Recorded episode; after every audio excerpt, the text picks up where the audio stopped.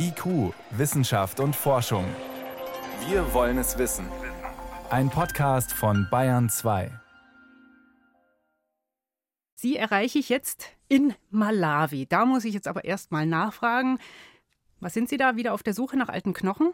Ja, wir machen hier Geländearbeit und wir suchen immer alte Knochen, natürlich.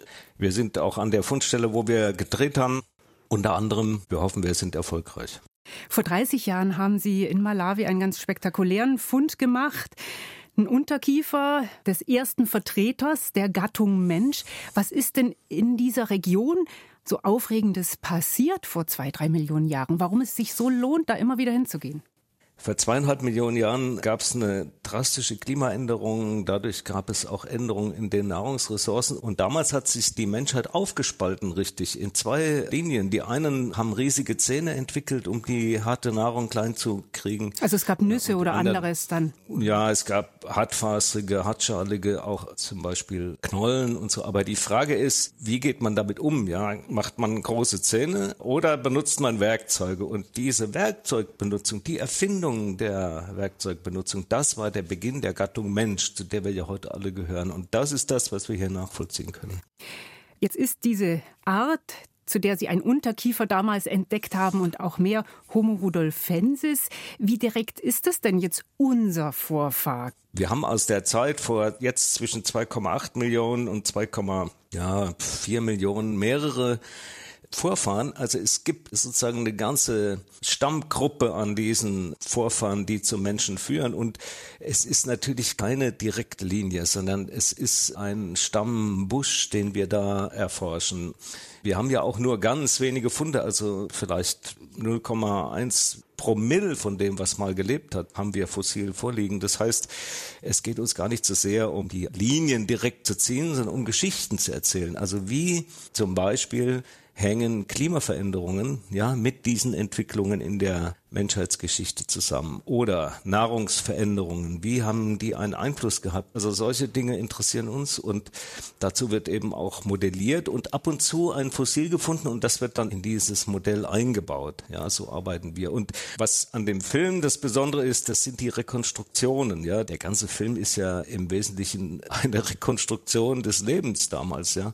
Sie haben versucht, die Menschen auch sichtbar zu machen. Die einen gedrungen, die anderen ja. schlanker, behaart, nicht behaart Behaart. Wie kommt man überhaupt auf solche Bilder? Weil Behaarung finden Sie ja nicht in den Knochen.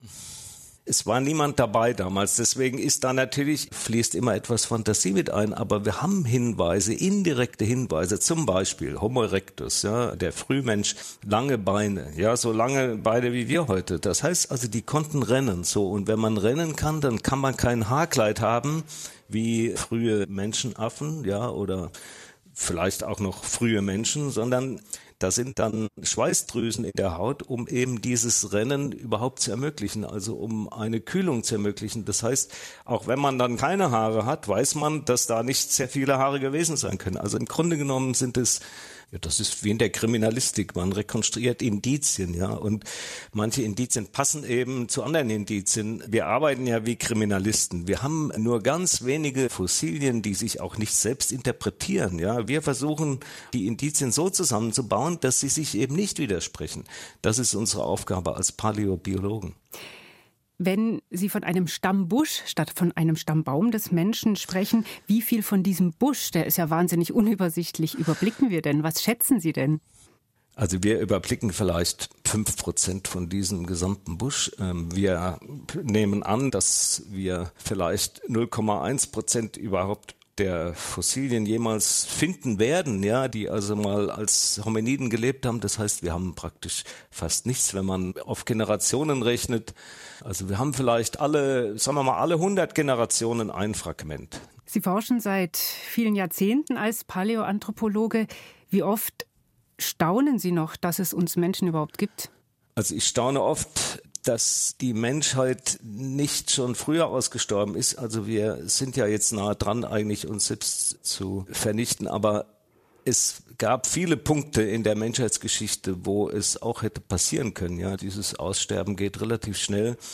Ich glaube, warum wir überhaupt da sind, ist, weil wir so aggressiv sind als Menschen. Also wir haben ja im Grunde alles schon niedergemacht, was niederzumachen ist. Das sieht man auch am Aussterben der Großsäuger. Kaum kommen Menschen irgendwo hin auf irgendwelche Inseln. Es sind alle Großsäuger innerhalb kürzester Zeit weg. Das heißt also eigentlich haben wir nur aufgrund unserer Aggression bisher überlebt. Aber also ob das noch lange gut geht, äh, möchte ich mal bezweifeln. Sie staunen also nicht dass es uns gibt, sondern dass es uns noch gibt. Vielen Dank. Friedemann Schrenk war das, Paläoanthropologe. Danke nach Malawi. Okay, danke, Frau Stumpfe.